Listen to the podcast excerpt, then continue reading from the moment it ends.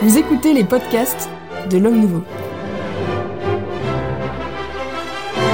Retrouvez toutes nos émissions sur notre site homme-nouveau.fr.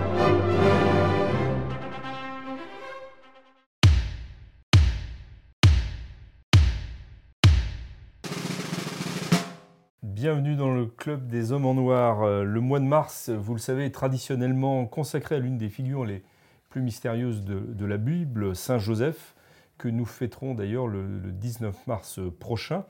Alors pourquoi avoir une dévotion particulière à Saint Joseph Pourquoi est-il le modèle de prière et de contemplation que l'on nous présente souvent, alors que finalement on sait assez peu de choses de, euh, de Saint Joseph Ce sont ces questions et bien d'autres, j'espère, que nous tenterons de répondre avec les membres de ce club des hommes en noir, à savoir l'abbé Guillaume de Tanoirne. Monsieur l'abbé, bonjour. Bonjour. Le père Danziec. Bonjour Philippe et bonjour tout le monde. Qui a très peu de dévotion, nous disait-il euh, tout à l'heure. C'est vrai. Euh, l'abbé Grégoire Cellier. Bonjour Monsieur Maxence et bonjour aux auditeurs et téléspectateurs. Qui lui a préparé cette émission euh, au fil. Et euh, Madame Jeanne Smith. Monsieur Philippe Maxence. Qui représente le laïka, euh, le laïka de, euh, de cette émission. Merci à tous de votre, de votre présence. Avant peut-être d'entrer dans le, dans le vif du sujet, vous me permettrez de saluer très particulièrement euh, Bernard. Je me, permets, je me permets de l'appeler par son, par son prénom. Je ne donnerai pas son nom, mais je le citerai en exemple. Parce que Bernard contribue mensuellement euh, au Club des Ormans Noirs pour une somme de, de 20 euros à, tra- à travers le fonds de dotation, du, le fonds de, dotation de l'Homme Nouveau euh, et de son site. Et donc euh, j'invite tous ceux qui veulent voir cette émission non seulement euh, durer, perdurer, mais se développer et surtout, surtout s'améliorer, de ne pas hésiter à euh, suivre l'exemple de Bernard, pas forcément en contribuant par euh, 20 euros euh, par mois, mais ne serait-ce que par 1 euro si tous, nos, tous ceux qui nous regardent ou qui nous écoutent euh, nous aidaient de cette manière, nous pourrions améliorer grandement euh, cette émission. Voilà, c'était la page euh, d'appel, d'appel à l'aide, d'appel au don. J'en reviens, reviens à Saint Joseph, euh, pour lequel moi j'ai une dévotion particulière. Euh, peut-être mon côté féminin pour euh, rebondir sur un, mot qu'on m'a dit tout à l'heure. Euh, mais le premier tour de table que j'ai envie de faire, est-ce que vous avez euh, une familiarité, pour ne pas employer le mot dévotion qui gêne certains ici, une familiarité avec Saint Joseph Jeanne, je vous donne la parole. Un peu, oui, parce que, parce que pour les problèmes de la vie, de l'éducation, du logement, il est quand même très réputé. Et puis en plus, il est très drôle. On a tous des histoires de gens qui ont. euh, Ah, vous le trouvez drôle, vous? Oui, je le trouve extrêmement drôle. Euh, il, est, il est très gentil, il est artisan, donc toujours en retard. C'est une dévotion Euh, féminine. toujours, toujours en retard, bon. artisan toujours en retard, euh, toujours euh, à vous laisser lanterner. Lorsque vous, vous, vous faites une fête par les enfants, tout le monde a des histoires comme ça. Euh, le petit dessin de la maison rêvée, où il y a toujours le petit détail qui tue. Nous, nous cherchions un appartement et, euh, et ça durait, ça durait. Mon père m'a dit, écoute, aussi, tu es très bête, il faut demander à Sainte-Anne. Donc j'ai dit à Saint-Joseph, écoutez, ça va maintenant, euh, je m'adresse à votre belle-mère, on a vraiment besoin d'en C'est vraiment une histoire de famille chez vous. hein. d'un- d'un d'un- d'un appartement maintenant, mais si vous faites quelque chose, ben, faites-nous le savoir par, euh, par le nom du propriétaire, par exemple. On cherchait une location et finalement, le, nom de notre rue, c'était euh, José Maria de Heredia, ce que j'ai trouvé très drôle. Et la fois d'après, je peux vous dire qu'on a été servi rubis sur l'ongle dans, dans le jour qui a suivi notre demande. Donc, effectivement, il faut marchander un peu, il faut négocier les affaires avec, avec Saint-Joseph et le considérer, je crois, comme, comme un ami et comme comme quelqu'un de très simple et d'accessible, qui en même temps est un prince, puisqu'il est de la lignée de David. C'est quand même quelqu'un de tout à fait extraordinaire, y compris sur le plan humain. Et, vraiment, il me semble que le bon Dieu nous a donné là un saint euh, amical, drôle euh, et proche, à qui on peut faire, euh, à- qui on peut vraiment faire beaucoup de demandes et on peut rire en le faisant. Monsieur l'abbé Cellier, vous, je, vous riez en... Non, non, mais, mais je, je, l'invoque systématiquement quand je vais visiter les, personnes âgées et malades, euh, etc. Ça fait partie de...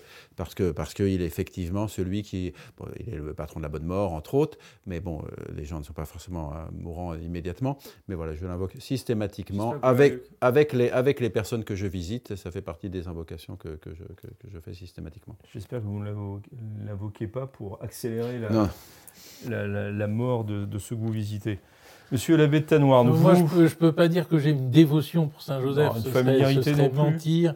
Euh, mais en revanche, euh, Saint-Joseph me passionne.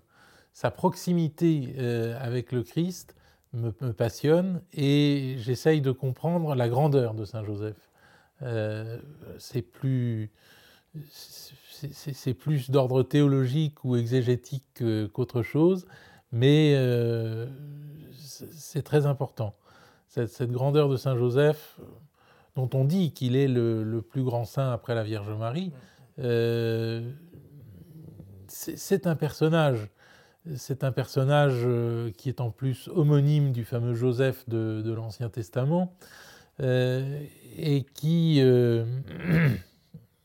a un rôle clé dans la vie euh, de la Sainte Famille et dans la vie de Jésus par conséquent, euh, puisque c'est lui qui, en pleine nuit, prend l'enfant et sa mère selon le, rêve qu'il vient d'avoir et part en Égypte euh, sur l'ordre de Dieu. Part en Égypte pour fuir quoi? Pour fuir Hérode, c'est-à-dire pour fuir le totalitarisme politique Hérode va, je le rappelle, tuer tous les enfants de moins de deux ans dans Bethléem pour être sûr que le Messie ne viendra pas lui faire de l'ombre. Euh, on, peut retrouver quand même euh, aujourd'hui cette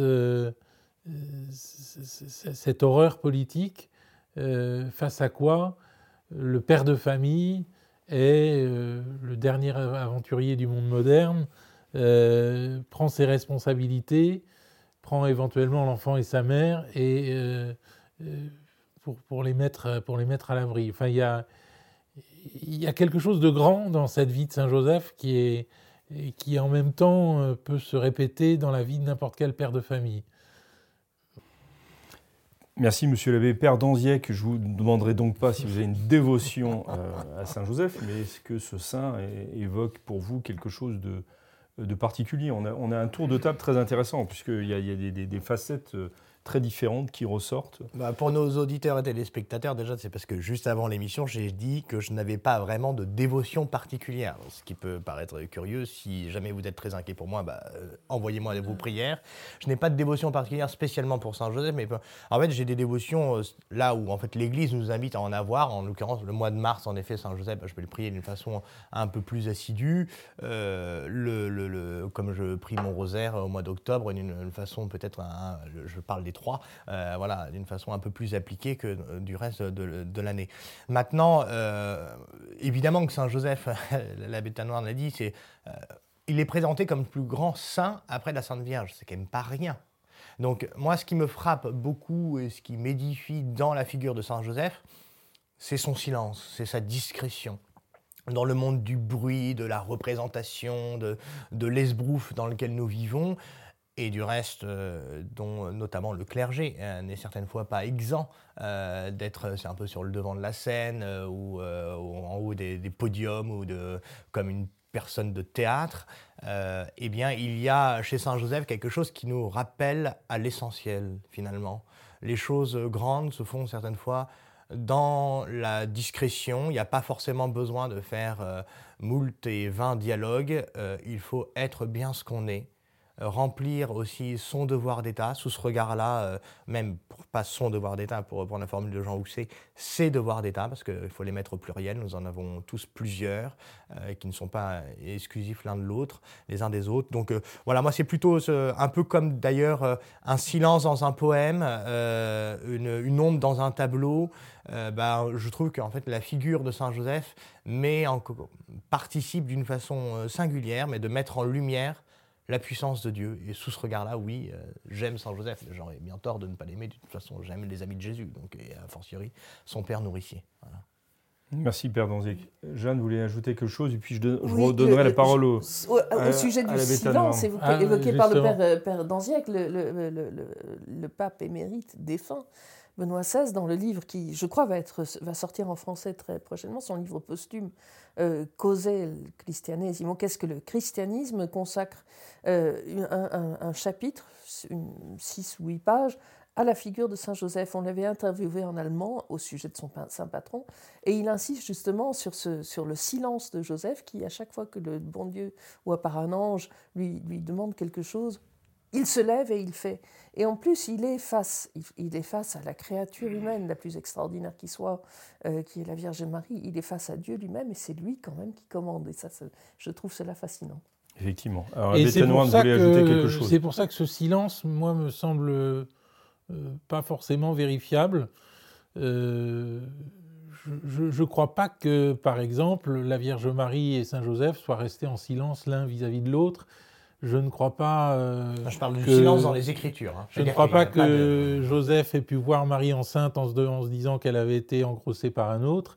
Euh, enfin, je pense que c'est plus compliqué que ça, qu'il y a au contraire une vie euh, très, très profonde entre Marie et Joseph, et que ce qui, si, si Saint Joseph veut renvoyer Marie, c'est parce qu'il sait que cet enfant est du Saint-Esprit et qui dit je ne vais pas marcher sur ces brisées au Saint-Esprit. Je vais pas. Ah oui, c'est une sorte de, de, se sentir indigne du rôle de, père putatif de, et, de, Jésus. Indigne euh, d'une femme euh, que, que, l'Esprit Saint euh, a rendue féconde. ce ce qu'on peut, enfin, il me semble que c'est assez compréhensible. Bien sûr. Mais effectivement, le père Danziac évoquait le silence, de, c'est un, un, des mystères que, sur lesquels j'aimerais vous interroger.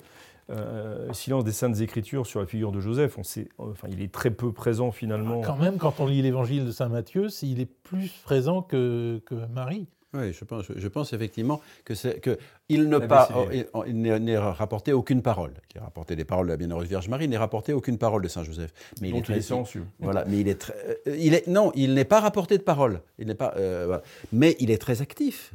Il est très, actif. très actif. Il est très actif. Donc il, s'interroge euh, et il prend une décision avant que, que l'ange euh, intervienne à, propos de, de, de, la conception de, notre Seigneur par, la Bienheureuse Vierge Marie. Ensuite, il emmène euh, la, Bienheureuse Vierge Marie à Nazareth.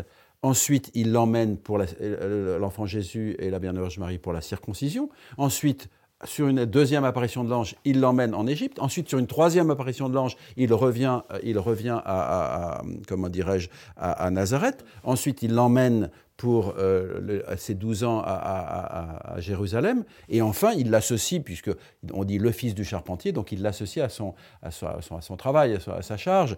Donc en, réalité, il est très, très actif et très présent. Euh, et, on ne rapporte aucune parole, mais au-delà de ce silence de l'écriture sur sa diction, si vous euh, l'écriture parle abondamment de ses actions. Il ne fait pas de doute euh, de l'activité euh, généreuse de Saint Joseph. Moi, en tout cas, je tiens à dire, c'est évidemment pas du tout ce que je sous-entendais par rapport au silence. Je dis juste qu'aujourd'hui, le faire s'accompagne souvent, si vous voulez, de, de, faut que tout le monde sache. Il faut que on dit, on, encore une fois, on s'ébroue, on se manifeste. D'ailleurs, dans le monde de l'image dans lequel nous, euh, nous vivons, euh, il y a une, une tentation même dans nos œuvres apostoliques, euh, qu'elles soient faites par des laïcs ou soutenues ou initiées par des prêtres, un peu, si vous voulez, de, mettre tout cela en représentation.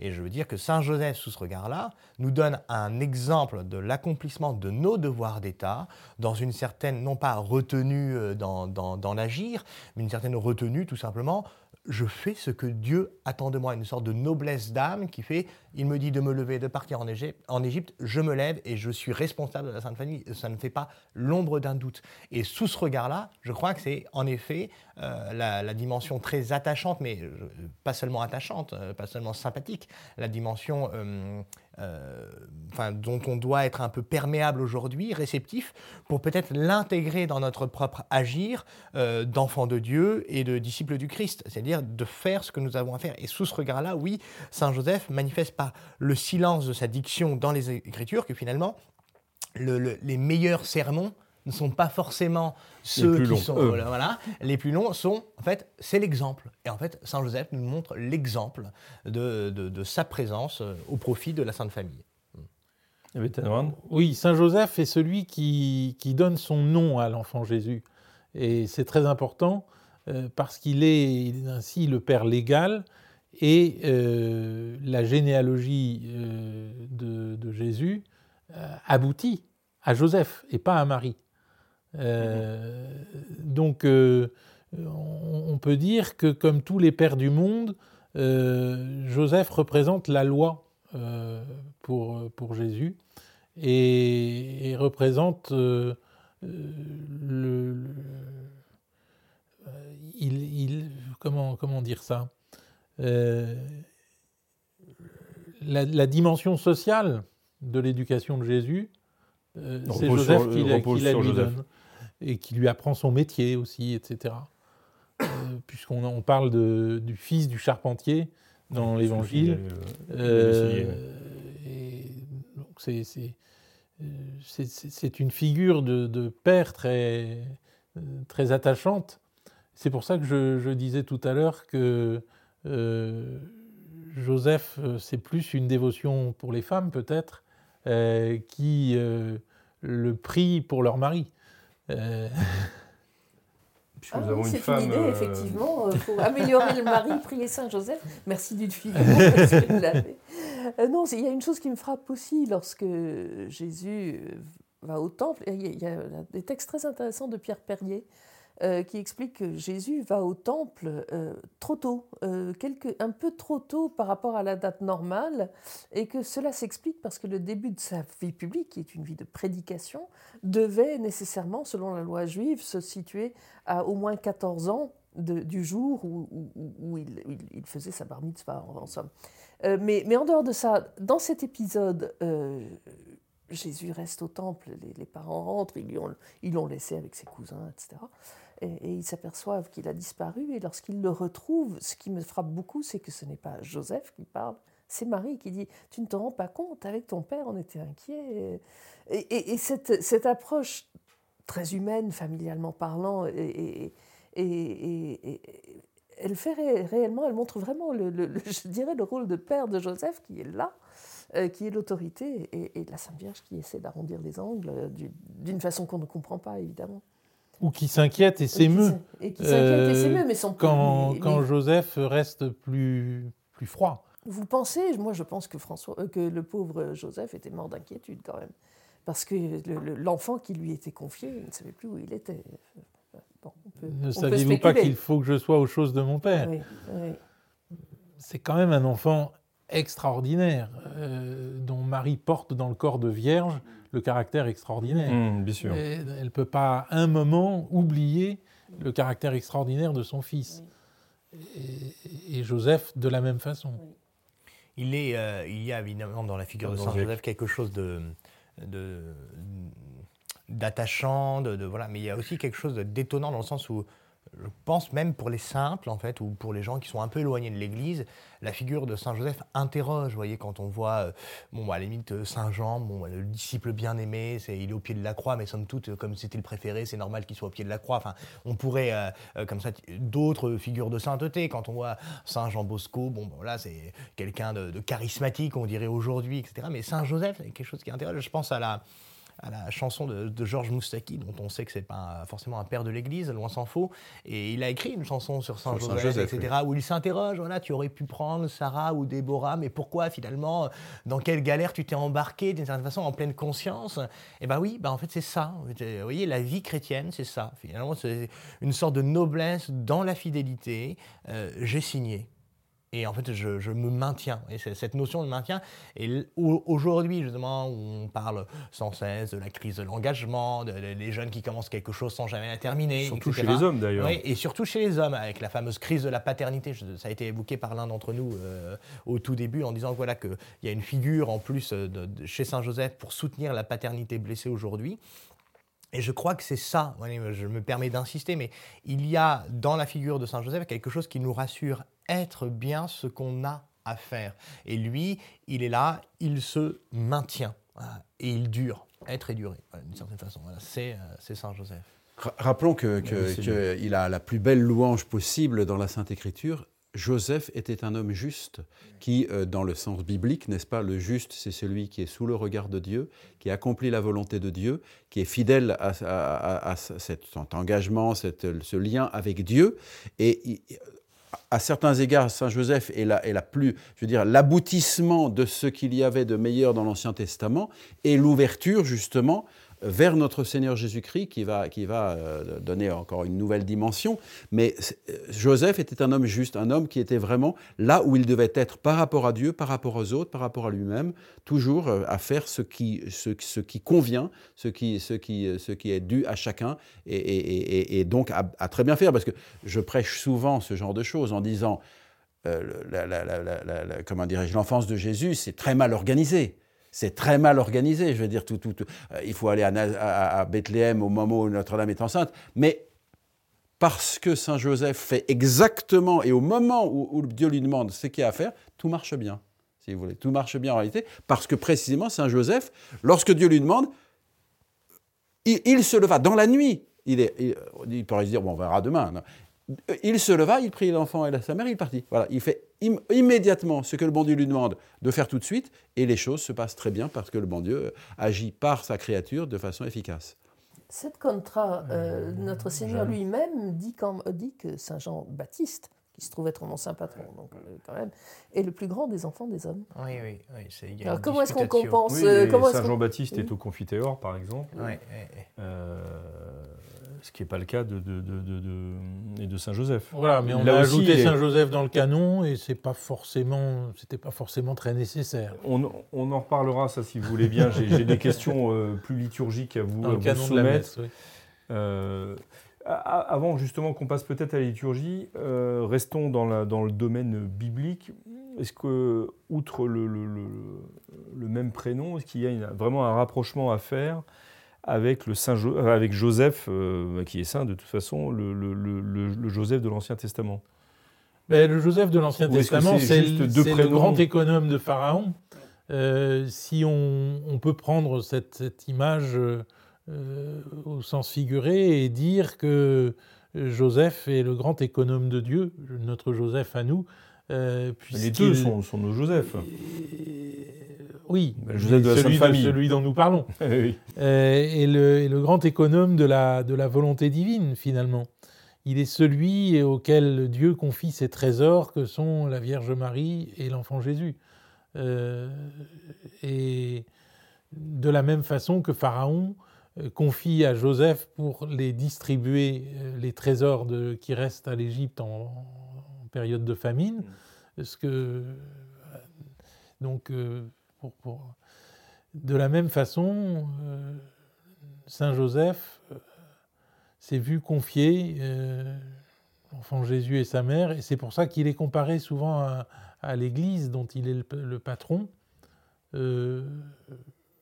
parce que l'Église s'est vu confier les trésors du Christ, les sacrements, la vérité, de la foi, alors elle fait ce qu'elle peut, euh, parfois elle peut peu.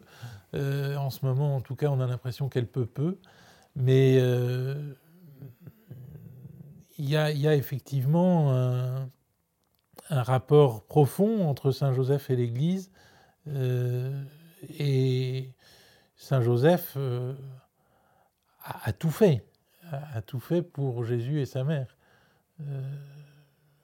en particulier les a sauvés d'Hérode, enfin, de, la, de la puissance, de cette, cette puissance politique d'Hérode euh, qui était capable de n'importe quoi. Et même du pire, effectivement. Vous vouliez euh, intervenir Donc, Joseph, fils de Jacob, va être la providence de l'enfant de Dieu qui est le peuple d'Israël, n'est-ce pas? Il va veiller sur lui et il va le nourrir, il va le sauver au moment de la grande famine, et euh, euh, Saint Joseph va être la providence de la Sainte Famille, donc de l'enfant de Dieu euh, réel, si vous voulez, par la filiation divine, qu'est notre Seigneur Jésus-Christ. Et donc il y, a, évidemment un parallélisme entre ces deux Joseph, leur action, leur action pour que je dirais, ce, que Dieu a enfanté, le, peuple d'Israël, qui, qui, est quand même la figure effectivement de, l'Église et du Christ aussi, hein, et notre Seigneur Jésus-Christ et son Église soient euh, protégés, secourus, euh, guidés, etc., dans, les, dans les méandres de la vie temporelle. Voilà. Et parce que l'Ancien Testament est l'œuvre de Dieu, euh, il n'y a pas de hasard en fait. Tout est une histoire de préparation lointaine et de figuration. Donc évidemment, qui a, ça a été bien suffisamment exposé pour, pour voir en fait que c'est une évidence en fait qu'il y a, il y a une, un lien entre cette providence de, de, Joseph dans l'Ancien Testament et du, du, Joseph que nous honorons aujourd'hui dans cette émission. J'ajouterai aussi une chose, moi quelque chose qui me alors ça rejoint un peu la question de la dévotion au départ, mais quelque chose qui me qui m'attire justement dans cette partie un peu mystérieuse, en tout cas inconnue, euh, de l'agir de Saint Joseph. On l'imagine avec la rempli de délicatesse avec la Sainte Vierge, vous voyez, enfin tout un tas de choses avec son fils, vous voyez, lui, apprendre à raboter le bois. Moi, certaines fois, voilà, je me plais à imaginer que c'est aussi le, le, grand trésor qui nous attend au ciel, vous voyez, de voir tous ces gestes inconnus qu'on pourra contempler dans l'éternité bienheureuse, et notamment cette extrême délicatesse qu'on peut légitimement euh, supposer de la part de Saint Joseph, à qui quand même Dieu, c'est quand même pas rien, Dieu a Dieu confié... pas rien, effectivement. Dieu c'est pas rien, et il confie à Joseph ce qui est le plus estimable pour lui. Son autre lui-même, son fils, son, le Verbe incarné, sa parole, le Christ, et euh, le Saint qui a accueilli euh, ce fruit de l'Esprit Saint, la Sainte Vierge. Donc, c'est complètement euh, c'est déroutant à vue humaine et en même temps ça doit être extrêmement euh, profitable à contempler enfin quand il nous sera offert au ciel de pouvoir contempler on ne pourra être que béat non seulement devant Dieu évidemment mais aussi devant ces types de figures où, euh, voilà, dans, un monde souvent où plein de maladresse, plein de... Surtout, je parle dans la virilité. Vous voyez, il euh, faut en faire des caisses, faut, voilà, enfin, souvent les, hommes plastronnent, nous le savons, sur le parvis, c'est... Tiens, ce que vous voulez dire. Voilà. non, mais sur, je pense surtout dans un monde le monde d'aujourd'hui qui est basé euh, vraiment d'une façon bien trop importante sur la comparaison, c'est qui va avoir la meilleure cave, qui je suis allé au sport d'hiver, on allait dans telle station, ben voilà, etc., etc. Donc c'est un peu des rodomontades euh, permanentes. Je ne dis pas que tous les pères sont comme ça, mais il y a un peu cette tendance masculine à cela. Et c'est non mais chez Saint Joseph, vous voyez, on verra celui qui se maintient, celui qui se tient, et celui qui se donne, en fait, la vraie figure paternelle. Bétain, vous vouliez ajouter quelque chose peut-être sur ce... Oui, peut-être sur le, mariage de, Joseph et Marie, qui est un vrai mariage. Et, oui, c'est une bonne question ça. Et qui, euh, euh, on peut le voir dans la, concrètement dans l'Évangile, euh, Joseph est le père de famille. C'est lui qui donne le nom dans Saint Matthieu, comme Zacharie donnera le nom de Jean à Jean-Baptiste, etc. Et euh, c'est lui, qui, lui qui protège, il est protecteur. Et je pense que beaucoup d'hommes aujourd'hui hésitent à être protecteurs euh, pour leurs femmes et leurs enfants, euh, parce qu'on leur a mis une mauvaise conscience épouvantable dans la tête. on leur a dit que la testostérone tuait et que il, fallait, il, fallait, il fallait surtout pas être viril.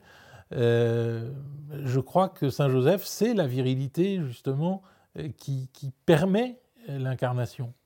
Il permet l'incarnation d'une certaine façon au moins autant que Marie, euh, puisqu'il permet que, l'enfant Jésus, comme tous les enfants, ait une éducation, ait un père et une mère. et je, crois, qu'il y a quelque chose là de, très beau euh, on pourrait prend, l'enfant et sa mère. Enfin, c'est vraiment l'image du dévouement, euh, du dévouement paternel euh, qui, est, qui, est, voilà, qui est essentiel et qui fait le, vrai mariage entre Joseph et Marie. Et dans, dans ce mariage, il y a quand même un choix de virginité qui est posé, puisque quand Notre-Dame, quand la Vierge reçoit le message de l'ange qui lui annonce la naissance d'un fils, euh, rien de plus naturel puisqu'elle est sur le point de se marier. Et, et, elle répond immédiatement que c'est impossible. Donc à ce moment-là, clairement, elle a choisi la et, là, et là, et là c'est clair qu'il y a un accord avec Saint Joseph. C'est évident. c'est là où, enfin, ce silence que Marie aurait tenu devant Joseph, Marie enceinte n'aurait rien expliqué à Joseph, qui se serait posé des tas de questions, c'est absurde.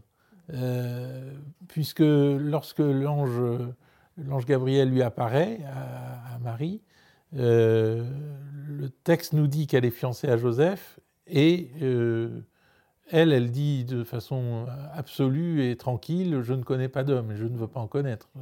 Oui, ça c'est très clair. Alors, le, le, père Danziec voulait vous interrompre oui, tout à l'heure. je voulais vous interrompre justement pour abonder dans votre sens. on pourrait dire d'une certaine façon que euh, Saint Joseph pousse l'élégance jusqu'à ce que son fiat, voyez, ne mette pas d'ombre au fiat de la Sainte Vierge, si vous voulez. Il a lui aussi contribué à l'incarnation du Verbe à sa place, et une place qui n'est pas médiocre, mais finalement son fiat n'est pas exprimé euh, euh, d'une façon labialisée, si vous voulez, retranscrite dans, dans les Saintes Écritures, mais évidemment qu'il a eu l'élégance, voilà, aussi de, finalement de, s'effacer pour pas jeter d'ombre et laisser en fait le, privilège du fiat à, la Sainte Vierge.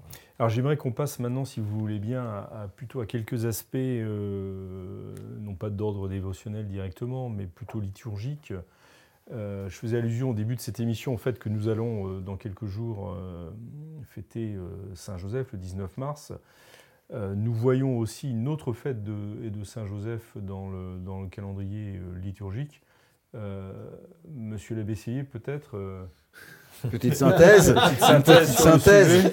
Donc cette fête, cette fête de Saint-Joseph apparaît au 19 mars dans des martyrologes au Xe siècle.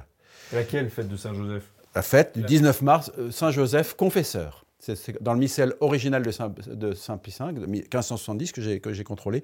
Donc, Saint-Joseph. C'est contrôlé. Euh, voilà, j'ai une, j'ai une, édition euh, anasthétique.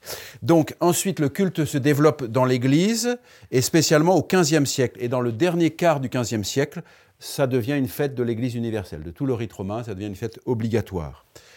Pie IX, au début de son pontificat, instaure une fête libre, une fête ad libitum, de Saint Joseph, patron de l'Église universelle. Et le 8 décembre 1870, cette fête est étendue à toute l'Église, devient une fête obligatoire. Elle était fixée à, l'époque au troisième dimanche après Pâques, et c'est Saint X, qui pour revaloriser le dimanche, va la mettre à la fin du mois d'avril. Et en 1955, ça de bouger cette fête. Le, 1955, le pape Pie XII à l'instigation de l'Action catholique ouvrière italienne, fixe au 1er mai la fête de Saint-Joseph ouvrier, donc remplaçant cette fête de fin avril, et au contraire, il met le titre de patron de l'Église universelle à la fête du 19 mars. Et enfin, en 1962, le pape Jean XXIII, reprenant de nombreuses demandes qui étaient parvenues au Saint-Siège au 19e et au 20e siècle, insère donc le nom de Joseph dans le calendrier de la messe, on l'a dit, faisant dans son décret un parallèle entre le Concile Vatican I, d'où est advenue la fête de, Saint-Joseph, patron de l'Église universelle, et le Concile Vatican II, qui insère, euh, c'est en 62, hein, donc on est, avant le, début du Concile, si vous voulez, qui insère donc effectivement euh, Saint-Joseph dans le canon de la messe. Merci de ces, un, petit, peu l'histoire, l'histoire un petit peu sinueuse de ces fêtes. Et, et liturgique. Vous, vous montriez euh, non favorable tout à l'heure à l'insertion du, nom de Saint Joseph dans, le, je pense qu'on a voulu faire évoluer le canon romain. Et mais c'est le traditionnaliste qui parle. Ce moyen euh, de la dévotion, euh, en, disant on ne peut pas ne pas avoir de dévotion pour Saint Joseph, pardon. Mais ça restera le grand mot. Je, enfin, je pense que Saint Joseph n'était pas dans le canon de la messe et qu'il n'y avait pas de raison absolue de, l'y ajouter. Euh, celui par lequel nous connaissons Jésus, c'est Saint Jean-Baptiste. Euh, c'est lui qui désigne Jésus, voici l'agneau de Dieu euh, qui enlève les péchés du monde. On peut dire que la, la vie de Saint Joseph euh, s'arrête avant la prédication publique de Jésus et s'arrête dans des circonstances que nous ne connaissons pas d'ailleurs. Euh, on, peut penser que Saint Joseph soit le patron de la bonne mort justement à cause de ce silence alors. Euh, il meurt entre, entre Marie et, Jésus. on peut difficilement faire mieux. Donc ça, c'est admirable. Mais c'est pas un hasard s'il meurt avant le début de la vie publique de Jésus. Et pourquoi c'est pas, le pourquoi n'est-ce pas un hasard? Ben, C'est pas lui l'intermédiaire. Euh, le grand intermédiaire entre le Verbe de Dieu incarné et son peuple, c'est Jean-Baptiste. Qui, rappelons, est dans trois dimanches sur quatre de l'Avent, ce qui est impressionnant. Trois dimanches sur quatre de l'Avent, l'Évangile, c'est Saint Jean-Baptiste. C'est Saint Jean-Baptiste. Donc vraiment celui, ce que dit l'abbé de Tannhorn, qui désigne euh, l'agneau de Dieu. Après, ce qui est sûr, c'est que beaucoup, après coup, notamment avec toutes les questions liturgiques qui se sont posées dans le sillage euh, voilà, de, la réforme liturgique, euh, ont vu dans cet ajout de Saint Joseph au canon de la messe, ce qui a été évoqué par mon confrère, c'est qu'une première quand même brèche sainte brèche, peut-être, mais quand même une brèche tout de même, dans le, l'ineffable canon romain, euh, voilà, enfin un peu une sorte de, de, de, de, saint des saints auquel on ne touche pas. Bon, je n'ai pas du tout d'avis tranché sur la question, euh, je, c'est sûr que je pense que certaines personnes, dans le contexte dans lequel ça a été fait, ont pu voir un argument euh, complémentaire à leur vue, euh, voilà, qui allait évolutif sur la liturgie. sur la liturgie, voilà, on touche le canon, on a introduit Saint Joseph, donc on peut, après on peut le modifier. Ça ne fait pas l'ombre d'un doute. Maintenant, est-ce que c'était un argument suffisant euh, pour ne pas l'introduire? Après tout, bon, en fait, la, vraie question qu'on pourrait se poser, c'est de savoir est-ce que Saint Joseph aurait été d'accord? Et il n'est pas là pour nous répondre. Mais moi, j'ai ma Il est là certainement, mais, je ne suis pas sûr qu'il va rompre son silence. Juste une question aussi, l'abbé Cellier nous a, nous a, oui, mais il nous a montré comment la dévotion à Saint Joseph s'est entrée dans la liturgie. Et, la question que je me pose, c'est pourquoi dans les premiers siècles n'y avait-il pas justement cette dévotion? Il va nous répondre. je dirais, si vous, voulez, si vous voulez, c'est la question du projecteur. Quand on braque un projecteur sur un endroit, on met dans l'ombre les autres endroits. Donc au départ, le projecteur a été braqué sur notre Seigneur Jésus-Christ, exclusivement, n'est-ce pas, pour véritablement le mettre en lumière. Puis, quand la figure de notre Seigneur Jésus-Christ a été bien dégagée, le projecteur s'est déplacé et on a vu la figure de la mère de notre Seigneur Jésus-Christ, la bienheureuse Vierge Marie. Et là, euh, petit à petit, sa, figure est bien apparue. Et quand la figure de la bienheureuse Vierge Marie a été bien dégagée, on a pu braquer le, projecteur sur Saint Joseph, le troisième membre de la, de, la, de la Sainte Famille. Rappelons, si vous voulez... Mais le projecteur était toujours déjà braqué sur Saint Jean-Baptiste. Oui, mais Saint Jean-Baptiste, Saint Jean-Baptiste, Saint Jean-Baptiste dont il, est question, mais il est conscient longuement avant le, avant le Christ. Voilà, longuement. C'est lui qui tenait le projecteur. Voilà, longuement. Mais si vous voulez, par exemple, pour donner un exemple, dans le Concile de Nicée 325, on dit que Jésus est le Fils de Dieu et Dieu lui-même, mais on cite juste le Saint-Esprit. il faudra attendre 381, le Concile de Constantinople, pour dire le Saint-Esprit est Dieu. On l'a pas dit tout de suite parce qu'on était braqué sur notre Seigneur Jésus-Christ contre les Ariens et puis à un moment, on s'est aperçu que, bon, c'était clair, après des combats très, difficiles, donc la divinité de notre Seigneur Jésus-Christ est bien clairement établie. Et là, on dit, bah, attention, maintenant, on va braquer sur le Saint-Esprit pour rappeler qu'il est la troisième personne de la Sainte Trinité, il est Dieu aussi. Et sur cette question liturgique, euh, il y a notamment cette fameuse euh, fête de Saint-Joseph ouvrier, euh, ensuite qui est devenue bien plus tard, etc. Mais ça, moi, c'est vraiment l'agir propre de l'Église. C'est-à-dire qu'elle a toujours essayé, de, comme on a construit des, des, des, des, chapelles sur les, sur les dolmens ou, les, ou, les, ou sur un, tumulus en Bretagne, c'est le breton qui parle, dans le pays celte, et eh bien là, en effet, il y a une sorte d'option préférentielle euh, qui gagne du terrain sur le terrain, euh, de, sur, dans, le, sur, euh, dans la société par le Parti communiste sur les classes ouvrières eh bien, euh, l'Église a essayé de, de, sanctifier, de planter sa croix sur cette condition sociale pour dire que, bah, voilà, que les ouvriers, c'était évidemment important. D'ailleurs, euh, euh, Saint Joseph est artisan, c'est peut-être pour ça qu'il est en retard, j'en sais rien dans, dans l'expression de, nos demandes et que certaines fois, il semble tarder à nous exaucer, ce que disait Jeanne tout à l'heure. Mais là aussi, je trouve que c'est très intéressant. moi, je, je, trouve ça très bien, en fait, le, principe même d'aller sur le terrain un peu de l'adversaire. Et on triche un peu parce que Saint Joseph est euh, artisan. euh, il était artisan, il n'était pas ouvrier. Il était Euh, patron le, malheur de la condition ouvrière, Tout à fait. il ne l'a pas vécu. Précisons, c'est juste une petite, petite chose, qu'en réalité, l'Action catholique ouvrière voulait une fête au 1er, au 1er, donc au 1er mai, euh, par, par rapport à la fête internationale des travailleurs, euh, il voulait une fête de Jésus ouvrier.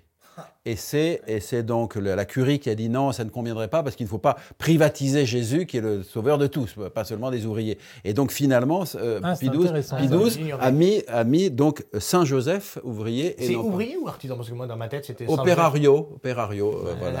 Oui, voilà, Salarié, en quelque sorte, qu'il n'était pas. voilà. Ce n'était pas.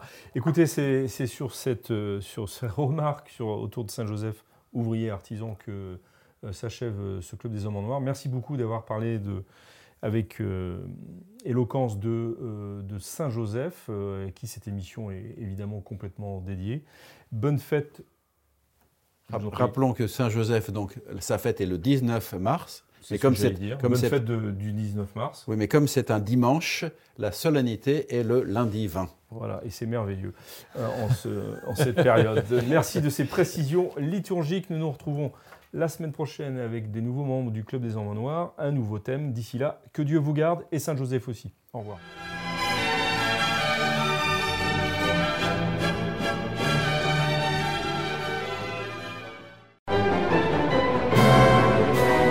Merci d'avoir écouté ce podcast de l'Homme Nouveau. Si vous souhaitez soutenir nos émissions, rendez-vous sur l'onglet Faire un don de notre site homme-nouveau.fr.